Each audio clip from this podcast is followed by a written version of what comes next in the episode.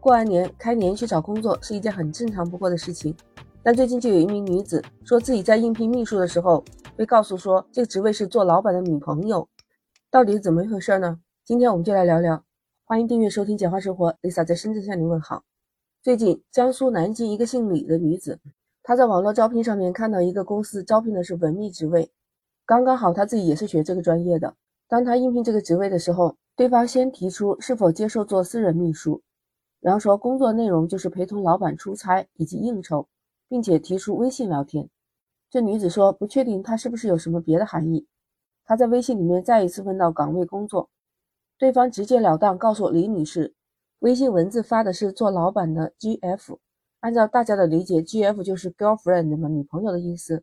说这是当老板的女朋友，所以当时这名姓李的女子觉得被冒犯了，就直接把他删除，并且向招聘平台举报了。举报结果就是这个人被限制了招聘。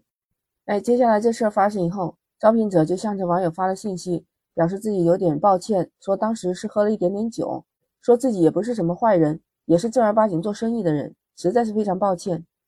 随后，这家公司的负责人回应表示说，公司确实是招秘书，招聘者当时是开玩笑的，而且他表示反问了一句，说人都没有见到，你觉得可信吗？很多网友看到了以后非常气愤，说应该把这个公司的名字曝光出来，不然还会有人上当受骗。这明目张胆的老板一看就不是正经人。很多的网友都说了，这明显就是性骚扰。对待这样的平台，我们应该给予永久的封号。有不少的网友支持这位姓李的女子，说做的很对。对于这种歧视女性、冒犯女性的行为，应该举报。我们应该拿起法律的武器，捍卫自己的权益。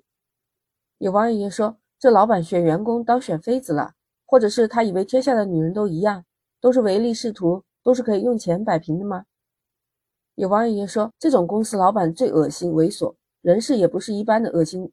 想找个女朋友，你正常去追，说白了就是想白嫖。前一段时间也是有一位女士，她说应聘行政岗位，结果人家要求还必须单身。你说这一类招聘的信息，真的是在找公证人员吗？之前在重庆也发生过一个姓蒋的女子。他在招聘平台上看到有一家公司招聘秘书，公司的岗位要求是十八到二十六岁，单身，外表形象气质佳，无身体疾病，会简单的软件操作。表面上看起来这个招聘还比较正常，结果等小蒋加了对方微信之后，真正的狐狸尾巴就露出来了。他先是叫小蒋发一下小蒋自己的生活照，小蒋就觉得很有疑问。能让人更加不可理解的是，他对小蒋提出来说要求要有性生活经历。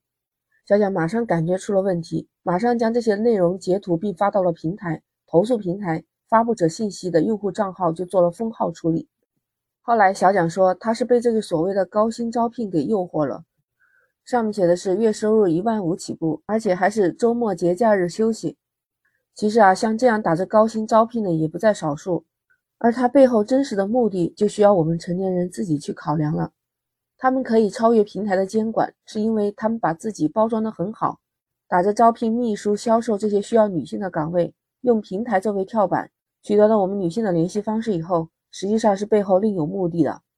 本来一个应聘的人，他只是想找工作，但是没想到招聘方设下陷阱，这种行为是极为不道德的。还有一部分网友觉得这可能是苍蝇不叮无缝的蛋，是不是也存在用秘书作为潜台词？实际上就是被包养呢，那这个平台又成了什么样一个角色？平台方面的处理啊，仅仅就是封号。那你说会不会这样的招聘每天都在改头换面呢？网络招聘骗局还不少，你又能识破几个？网络平台的招聘信息啊，实际上是变相广告的，还有教你做完美简历的，实际上又是去收集你个人信息资料的。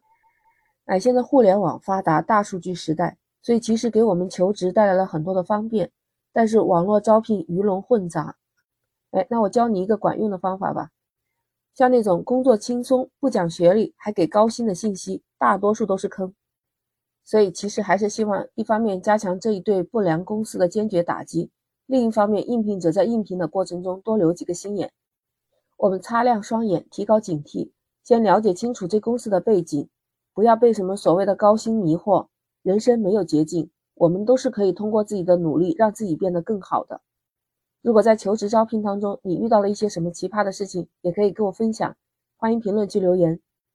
如果你喜欢，请点赞、关注、订阅“简化生活”。那我们下期再见，拜拜。